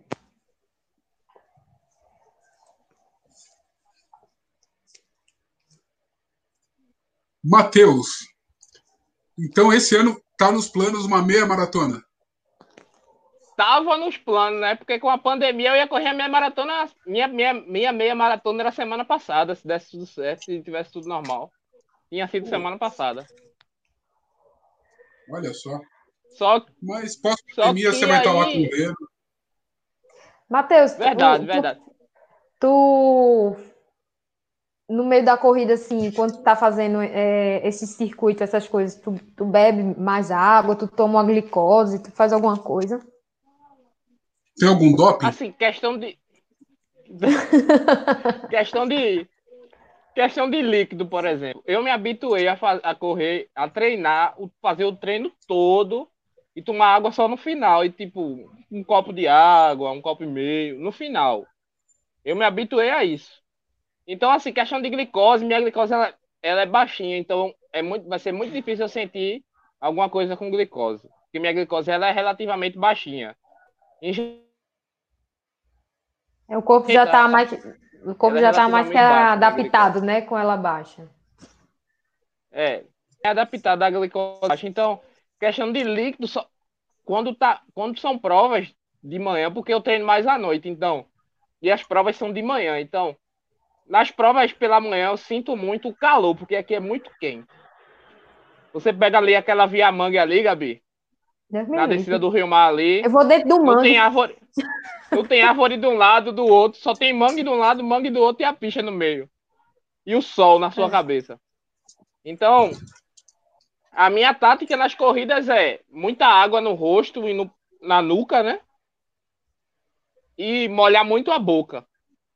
Só que aí eu tô traçando a estratégia para meia maratona, né? Que eu não sei como é que vai fazer. É uma, é uma prova muito maior. Já treinei algumas vezes, mas treino você treina e para. A corrida você é muito difícil você parar, né? Então eu vou traçar uma estratégia que seja diferente para conseguir o objetivo, né? Lembrando que o objetivo é terminar, o objetivo não é tempo, né? O objetivo é completar e chegar lá. Dia E eu 31 tenho eu vou para São Paulo correr de lá. 31 de dezembro, final do ano. Aí, ó. Ah, São Silvestre. A São Vou correr Silvestre. lá. Mas de Ei, bicicleta. Matheus, nós, nós, tamo, nós que estamos desenvolvendo a Renal Run, a gente coloca que só pode tomar água no final, então. Isso é uma boa, uma boa decisão. velho. Só no final. Não, Não, vai tem distribuição de não garrafinha terá d'água no pontos de hidratação. Não sem Não pontos de terá pontos hidratação. de hidratação a cada dois quilômetros. Não, Aqui, não terá. eu faço feito Matheus também. Quando eu vou fazer algum exercício, alguma coisa, eu não levo garrafa, levo nada. Deixo para tomar quando chego em casa. Mas aqui, quando eu venho sentir sede, é por causa realmente do calor. Aí eu tomo banho, fico molhando isso aqui, né? Como ele disse. A sede aqui, mas é por causa do calor mesmo. Tanto, Aí, Tá aí uma boa dica tanto é que o pessoal da minha. passar. Tanto é que o pessoal da minha equipe, da minha equipe de corrida, eles já sabem. Quando tá na distribuição de água do, no meio do percurso, eles fazem, ah, tu não, tu não bebe não, né? Tu não pode não, né? Eles já sabem já. Tu não pode não, né? Ah, que, que povo chato. Ó, mas sabe o que eu descobri, Matheus? Ah, eu ganhei uma toalhinha que você põe, você molha ela e pode botar ela na geladeira. Ela fica friazinha por va- muito tempo. Você pode colocar ela aqui na nuca. Às vezes, quando eu ia para a igreja e sentia muito calor, eu levava ela, botava aqui. Entendeu? Ela deixa isso aqui mais É. frio. É uma toalhinha de corrida, não tem o artifícios- nome. É, a gente vai aprendendo com o tempo. ajudam mesmo. Por exemplo, você, é, você correr uma, uma prova muito grande, é aconselhável você correr com, com esponjas, né? Com esponjas que você passa nos pontos de hidratação que tem gelo, põe a esponja dentro e na nuca, né? Até porque o fato de beber água mesmo durante o exercício não vai ser tão legal, né? Independente se a É, pessoa é, é. renal ou se não é renal. Porque... O, pro- o problema é que você está perdendo É. é a, é a sensação de fadiga. Então, você está eliminando. Então, a, a, a ideia não é você beber, é você se hidratar, tentar molhar as partes que são muito importantes, que o calor afeta muito para você não apagar. Outra coisa que é utilizado também é os sa- sachezinhos de carboidrato, dessas coisas que a pessoa pode bochechar Sim, engolir. É uma gelzinho, boa. o- o é, gel. o gelzinho. Isso é boas estratégias também. É. Acho que dá para você usar. essa, essa, pronto, a minha grande dúvida é que vai ser discutida com a nutricionista é, é justamente isso. Quando, quando, quando sim e quando não, né? Porque Uhum. a gente também perde, a gente também perde muito sal durante a, Isso. uma prova grande. Perde muito Isso sal. é. Então, quando suplementar, por exemplo, com, com isotônico para repulsar o potássio, quando? Quando não?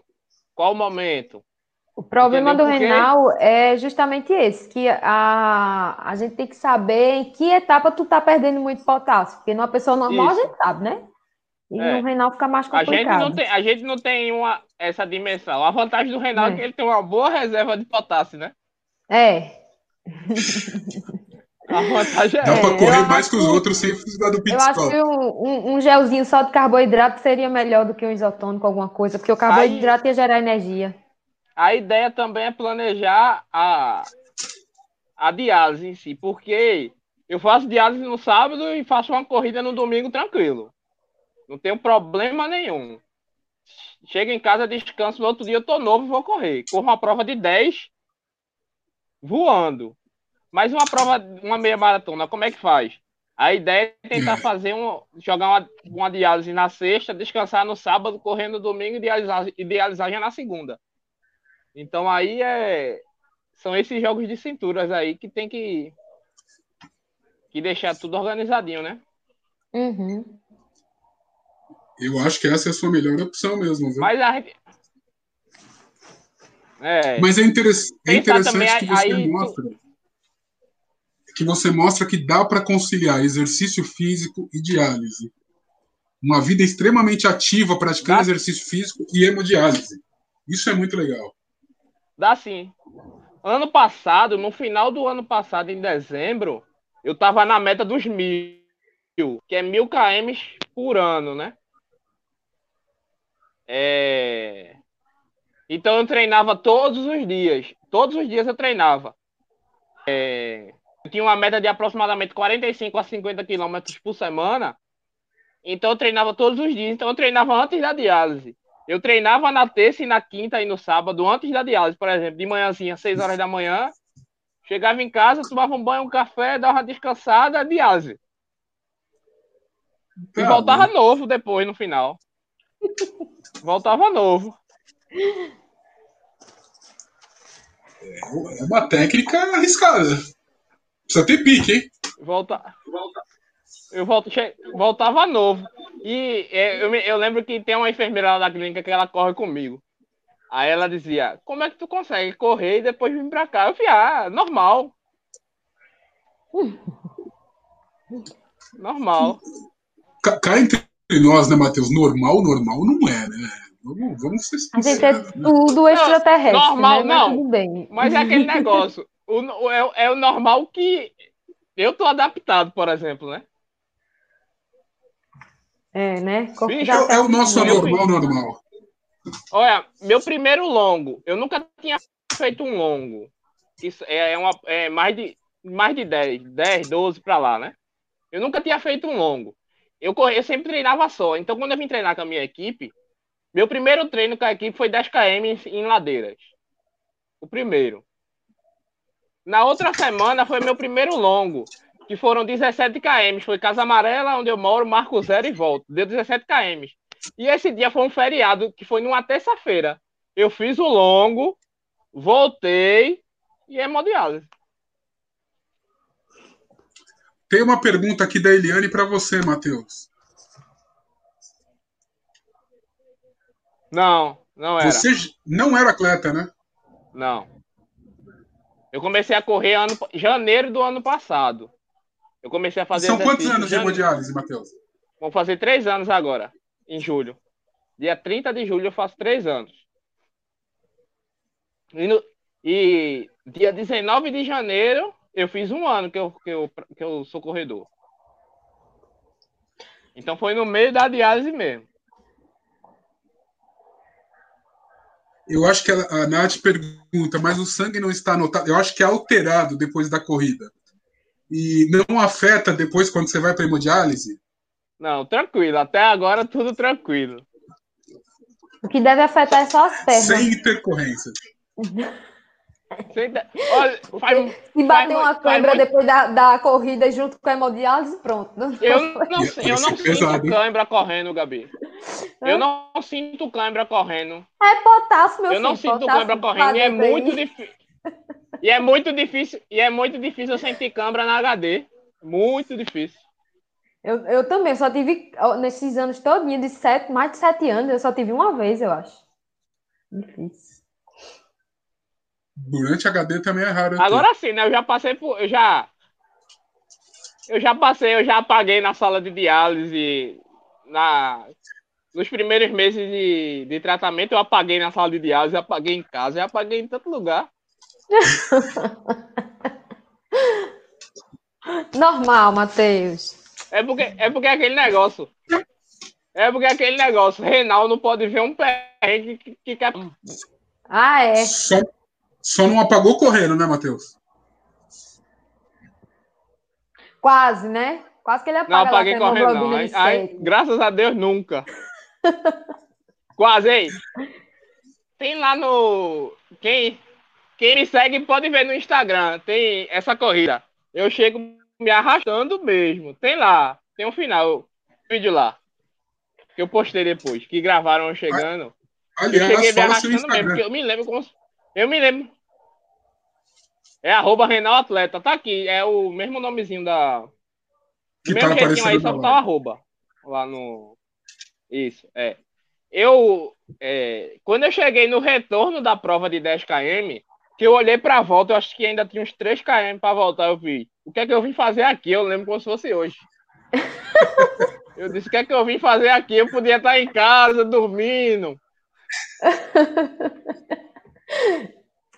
Tá vendo? Por isso que eu não vou. Não, mas você, Gabi, vai Pronto. participar da. Foi. né? Vou, eu vou ficar com aquela Vai, bandeirinha, ó. Eu Uh, vou co- pode passar. E eu vou correr do lado, e eu vou correr do lado dela que eu vou ficar dizendo: bora! Ó, mas Bora! não vale não, para é não, desvantagem. não para não. É desvantagem. Você e Arthur. Se Arthur der um passo, eu tenho que dar três. Então não vale. Vou correr do lado da. Quando der um passo, tem que dar três. Não vale. Eu lembro, eu lembro, é, eu treino, meu pai também corre, né? Meu pai começou a correr depois de mim.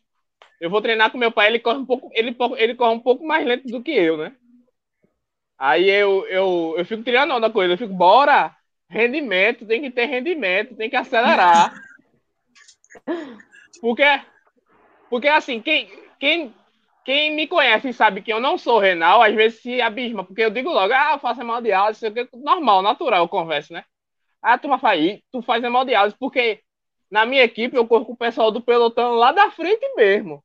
Eu fico puxando o pessoal e eu corro eu corro com uma pessoa 100% normal, como se eu não tivesse nada. Isso é muito bom. Isso, isso é muito é um exemplo, na verdade, né? Que dá para conviver com a doença e fazer exercício físico. A, a Gabi também, também é da turma da natação. Dá para viver normal. Eu também né? gosto de nadar.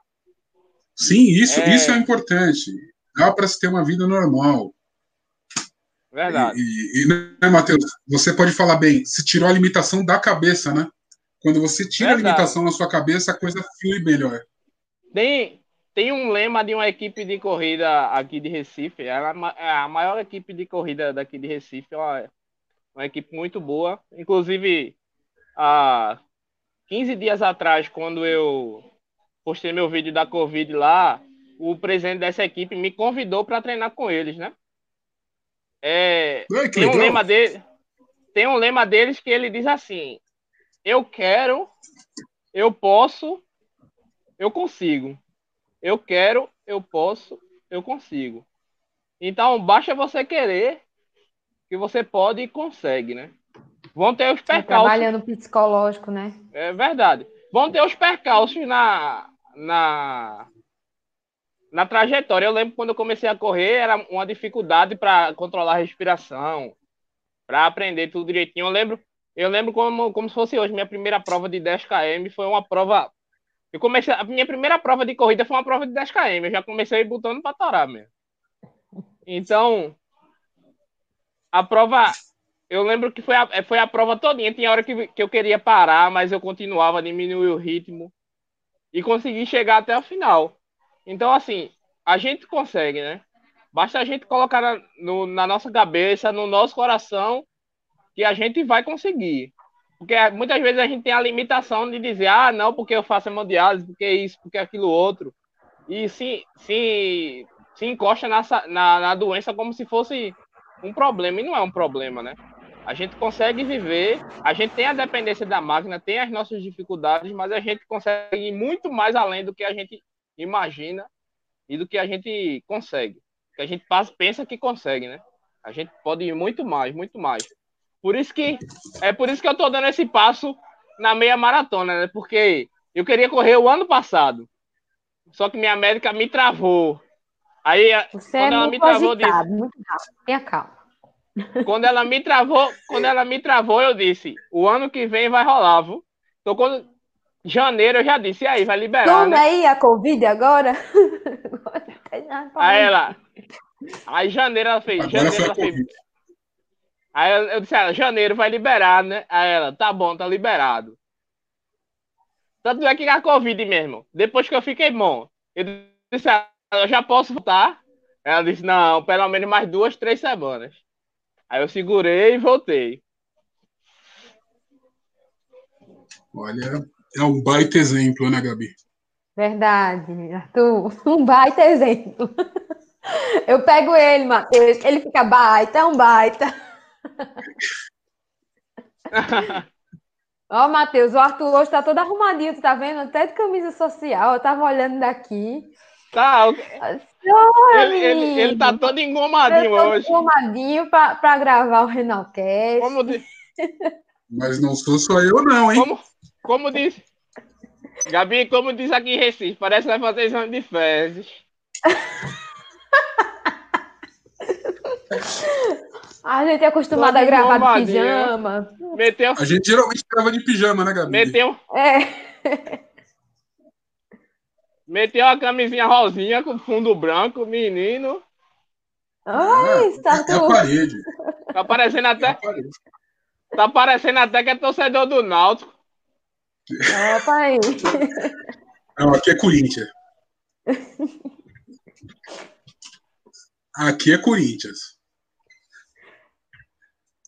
Aqui Apesar também. da camisa Coitado rosa, dele, meu Deus. É que ele. Ô, ô, ô, ô, Arthur, tu sabe por que ele tá dizendo que é torcedor do Náutico? Tu sabe? não. Ah, eu, tá eu vendo? não a, riva- a rivalidade aí eu não entendo. É, o torcedor do Náutico aqui é considerado as Barbie, Arthur. Ele pegou pesado contigo, Ah, tá tipo vendo? São Paulinos aqui. Eu vou até tirar então a camisa rosa. Tira não, momento. Arthur, tira não. Você recebeu até elogio, tá? Lá no grupo. Tira não, tira não. Tira não, Vou, tira vou ficar, não, vou ficar de Arthur. branco. Vou ficar de branco agora. Vou ficar com a minha camisa branca. Ei, Você tá apresentando a Agora, camisa do mais- Renal mais Cast ali, ó.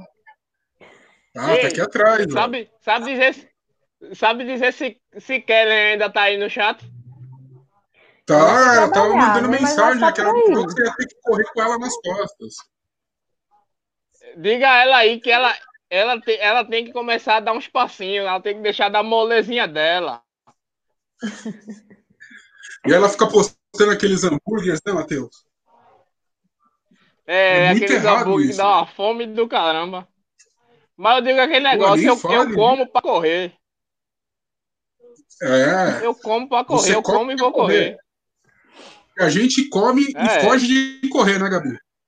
É. Mas vai ter a Renal Run aí pra todo mundo correr. Vai ser a Renalzada todinha no meio da rua. Vai, to- todos os renais correndo juntos. A gente pode estabelecer como prêmio no final um rim Pode ser. Oxe, eu vou ganhar. de pelúcia. De pelúcia, Eu vou ganhar. é claro. De pelúcia não vamos incentivar o mercado negro. Matheus, eu tava pensando, eu tava dá o seu pensando, recado final. eu tava Muito pensando, obrigado pela sua participação.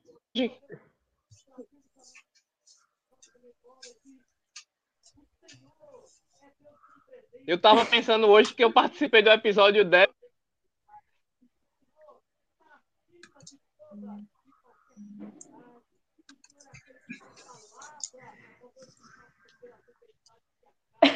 E assim, é, meu recado é.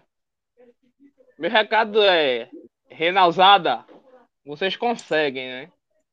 Basta ter na mente e no coração que vocês conseguem e não se apoiem na doença, né? É só uma fase. É como se fosse só mais um quilômetro de uma maratona que a gente tem que passar, né? É só mais um. Sempre é só mais um. Nunca é. dessa, essa é. Nunca é. Eita, ainda. Nunca frase. é. Nunca é ainda faltam, né? Nunca é ainda falta. Nunca, nunca será ainda falta. É. Só faltam. É muito diferente. Começou a maratona, não é? Eita, ainda faltam 42. Não, você vai parar. Tem, só faltam 42. Vou chegar lá. E cada, cada, cada dia é- é mais um, cada dia é mais um, cada dia é mais um. E eu, tô- e eu costumo pensar que minha, minha maratona na hemodiálise está tá, tá, tá seguindo, né? Quando for o dia do transplante, é porque acabou a maratona do- da hemodiálise, é outra maratona já. Então, e a, e a vida segue. Verdade, Matheus. Gostei das suas palavras. Gostei, Gostei também. bastante. Muito sábio. Matheus, muito obrigado pela sua participação e até uma próxima. Valeu, Matheus. Tchau, tchau. Eu acho que ele travou. Gabi, Oi. eu acho que tá bom, hein? Já passamos de uma hora e 40 minutos. É, eu, Ficou um tô- episódio eu- mais que especial, hein? Já tô cansada, mas foi muito legal. amanhã Amanhã cedo estaremos na clínica, né? É, amanhã cedo estou na clínica, eu terminar meu jantar, meu jantar, meu café da manhã para amanhã. Mas, Arthur, foi um baita É isso episódio. aí. Essa frase é minha, só para constar. hein? Essa frase tá patenteada por mim. Mas foi um baita episódio, hein, Gabi? Foi legal demais, hein, Arthur? Foi, recebemos bastante gente, tivemos aí um episódio legal com bastante participação e talvez se torne algo corriqueiro, pelo menos uma vez no mês a gente fazer um episódio nesse formato. Isso, e quem quiser participar, já entre em contato com a gente, porque a gente já vai esquematizar, né, Arthur, uma listinha de pessoas. Vamos, vamos né, Para ir organizando com a gente. E para não ficar tão longo, né, Arthur? A gente vai ver quantas pessoas vão entrar também. Sim, então, se você quiser, corre logo. melhor. Esse foi o primeiro. É. Esse foi o primeiro. Foi, mas foi muito legal, a gente está aqui comemorando. Vamos sortear a camisa. Nós vamos bolar como sortear a camisa logo, logo, hein? E a gente está muito feliz por você tá, vocês estarem participando conosco. Estamos felizes, né, Arthur? Porque chegamos no vigésimo episódio. Temos muito caminho Sim, pela muito. frente ainda. Nosso caminho de, que a gente veio trilhando até aqui está muito bonito. E é isso, a gente só tem a crescer, Arthur. Parceria que é. Vê a câmera. Esse lado aqui. Nesse lado aqui. Tô aqui, Gabi. Tô esperando, Gabi. Aqui estão resultados. Agora, agora é com o cotovelo. Ah, é pro outro Não tá lado. Tá podendo dar. É cotovelo com cotovelo. Aí, ó, quase. Agora. Aí, ó. Certinho, conseguimos. É isso aí, pessoal. Muito obrigado por estarem aqui conosco. Continue ouvindo o Renalcast. E e é isso aí, obrigado a todos os inscritos, a todos que têm, têm participado conosco, têm mandado feedback. E para manter a, a, nossa tradição, vai mandar o beijo da Xuxa para quem, Gabi? Vou mandar o um beijo da Xuxa para todos os nossos ouvintes, ó, inclusive o Samuca que tá deitadinho ali, ó. Tá vendo, Arthur?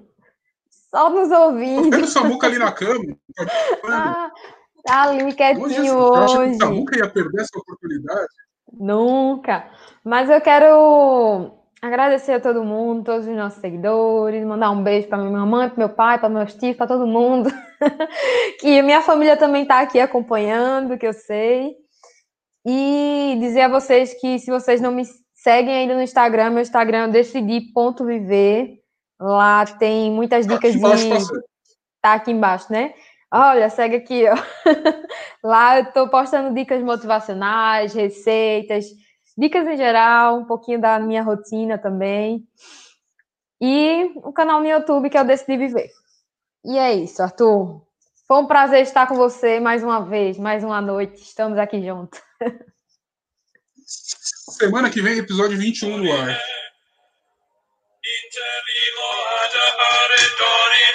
Salve, povo! Até mais, pessoal!